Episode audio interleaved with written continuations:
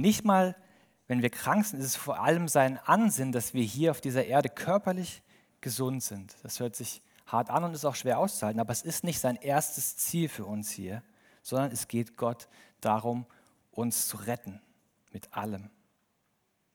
Es geht ihm darum, dass wir seine Kinder werden, dass wir Gottes Kinder sind, dass wir zu Gott Vater sagen können. Dass er unser Vater und dass er unser Gott ist. Und dafür brauchen wir ein ganz neues Herz.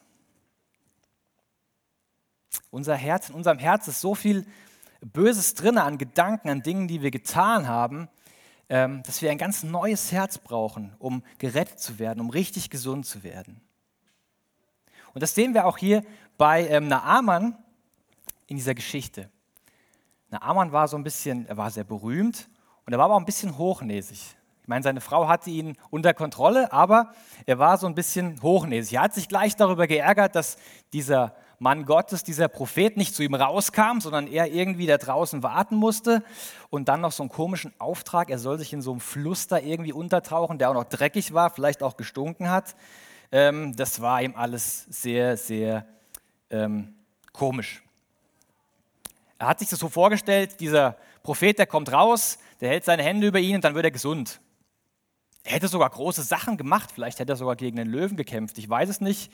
Ähm, aber in so einem Fluss, in so einem dreckigen, das wollte er dann doch nicht.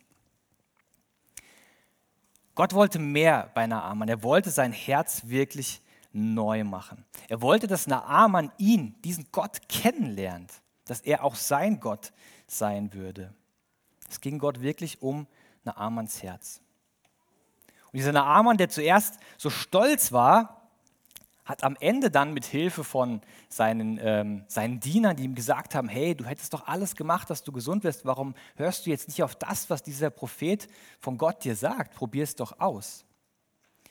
Und an dem Punkt sagt dieser Naaman dann, okay, mache ich. Auch wenn er sich vorher schwer getan hat, er gehorcht Gott, er macht das, was Gott sagt und er wird tatsächlich körperlich gesund. Aber das war nicht das, was Gott vor allem mit ihm vorhatte, sondern Naaman hat Gott kennengelernt. Er hat nachher gesagt, er wollte diese Erde mitnehmen, damit er diesen Gott anbeten kann. Er wollte nur noch diesen Gott anbeten, diesen einen Gott, den er erlebt hat, was er macht, wie er handelt. Gott hat seinen Stolz irgendwie weggenommen und hat Naaman ein neues Herz gegeben. Naaman betet jetzt diesen Gott an. Jesus sagt auch, Jesus selbst hat das auch gesagt, als er auf dieser Welt war, wer den Willen meines Vaters im Himmel tut, wer den Willen von Gott tut, der wird gerettet, der kommt in das Himmelreich, der kommt in das Reich Gottes, das, was ich, das Reich, was ich neu machen werde. Naaman hat hier den Willen Gottes getan und hat Gottes Rettung erlebt. Sein Herz wurde neu gemacht. Er hat diesen Gott als seinen Gott annehmen können und er wurde tatsächlich sogar gesund gemacht. Gott kann gesund machen, er kann auch hier Menschen gesund machen. Das steht in der Bibel und daran glauben wir. Ähm, aber Gott geht es vor allem darum, dass wir gerettet werden, dass wir in Ewigkeit einmal einen Körper haben, der keinen Schmerz mehr kennt, der keine Krankheit mehr kennt. Jesus ist ähm, an Karfreitag, wo wir daran gedacht haben, Jesus ist am Kreuz für unsere Schuld gestorben. Um das zu bezahlen, was wir sonst alle hätten bezahlen müssen, weil, weil wir so viele böse Dinge schon getan und gedacht haben. Aber Ostern, habt ihr ja gesagt, ne, Jesus blieb nicht tot, sondern Jesus ist Auferstanden, jawohl, genau. Jesus ist auferstanden. Er hat den Tod besiegt. Er war stärker sogar als der Tod. Ähm, und deswegen können wir jetzt auch immer bei Gott sein. Immer in Ewigkeit. Mit ihm leben, mit ihm zusammen sein. Das ist das, was Gott vorhat. Ihr könnt die Bibel von vorne bis hinten durchlesen und ihr werdet überall das finden. Es geht Gott darum, dass er mit uns zusammen ist und zwar in Ewigkeit. Gott hat also Naamans Herz neu gemacht. Er hat es erneuert. Und das ist keine Sache irgendwie von früher, sondern das macht Gott heute noch. Das macht Gott heute hier. Gott will Herzen neu machen. Es gibt kein Herz, das Gott nicht erneuern könnte. Es gibt kein Herz, das so viel vielleicht Wut, Trauer, Schlimmes gemacht hat, erlebt hat, das Gott nicht wieder heil machen und neu machen könnte. Keinen Menschen gibt es, den Gott nicht retten könnte. Und wenn du heute hier bist, vielleicht ein neues Herz möchtest, ein neues Herz sucht, suchst, dann ähm, lass dich von Gott erneuern. Weder, wie wir es bei Naaman gesehen haben, weder dein Geld, deine, noch deine Stellung, noch deine Begabung, das, was du gut kannst, oder auch deine Anstrengung, wenn du dich ganz viel anstrengst, nichts kann dein Herz erneuern. Nur Gott kann dein Herz erneuern. Und er macht es auf diese Art und Weise, wie es gut ist, auf seine Art. Anders als Naaman das gedacht hatte. Er musste in diesen komischen Fluss steigen.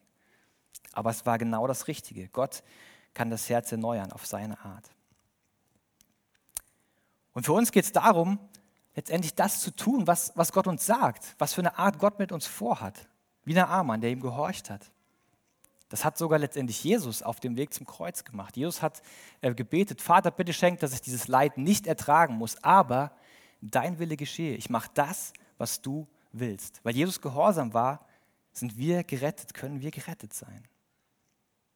Und auch für uns, die wir alle schon lange Kinder Gottes sind, ähm, ist das der Punkt. Wir sollen Gott gehorsam sein, weil er einfach auf seine Art genau das Richtige für uns hat, für unser Herz, für die Menschen um uns herum, für unsere Ewigkeit.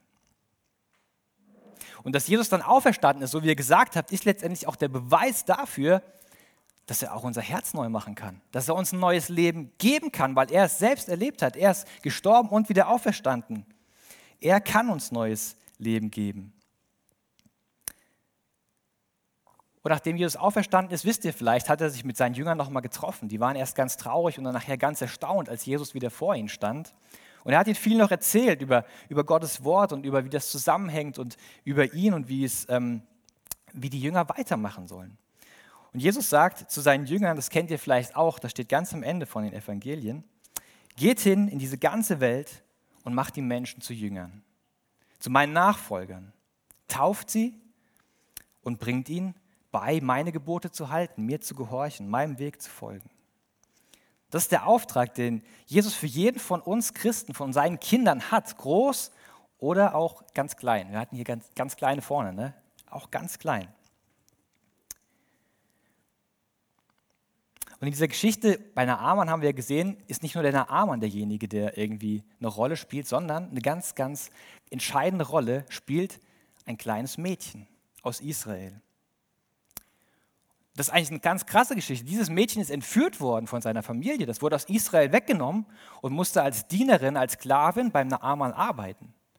Die hätte genug Grund gehabt, nur traurig zu sein, nur Heimweh zu haben, ganz sauer auf diesen Naaman und auf alle, die um ihn herum sind.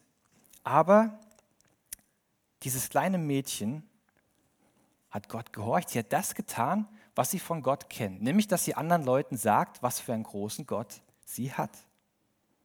Sie wusste, dass Gott heilen kann, hat sie wohl erlebt. Oder vielleicht hat es auch jemand erzählt.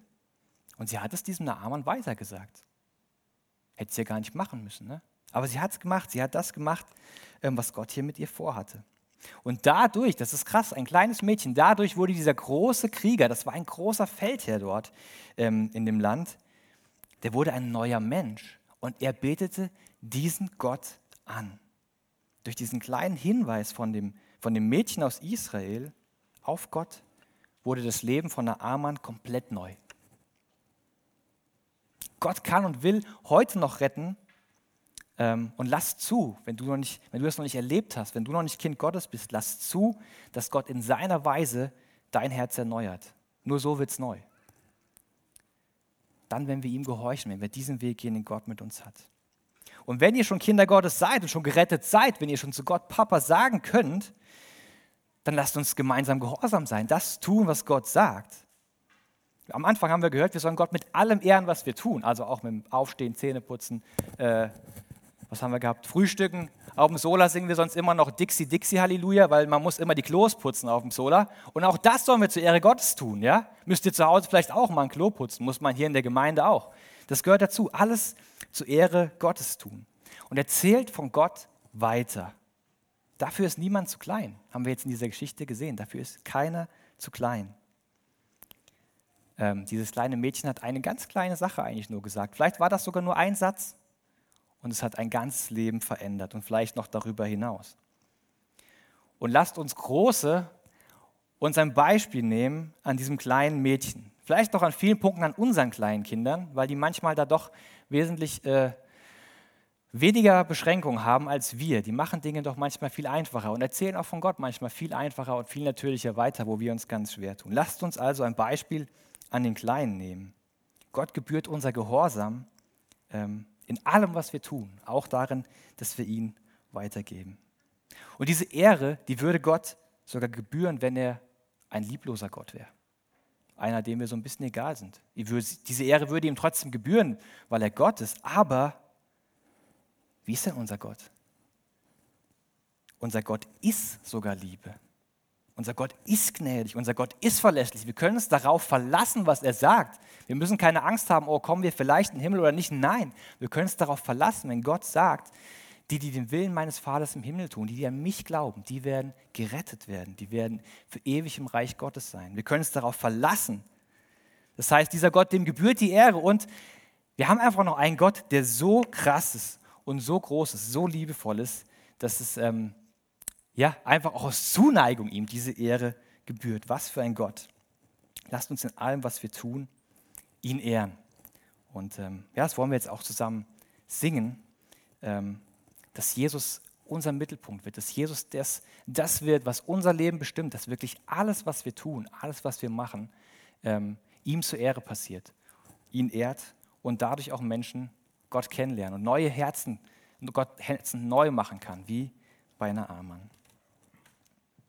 Vater, ich danke dir sehr, dass du retten willst, dass du diese Welt geschafft hast, geschaffen hast und von vornherein wusstest, du willst diese Menschen retten, dass du das durchgezogen hast und dass es heute noch gilt, dass du Herzen neu machen willst, dass du Menschen retten willst. Und ich danke dir, dass keiner von uns zu klein ist, um irgendwas für dich und mit dir zu machen, sondern dass du jede Größe gebrauchen kannst ähm, und dass deine Kraft dahinter steckt. Und die Kraft, die gewinnt sogar gegen den Tod. Wir brauchen uns da keine Sorgen zu machen. Danke dir. Amen.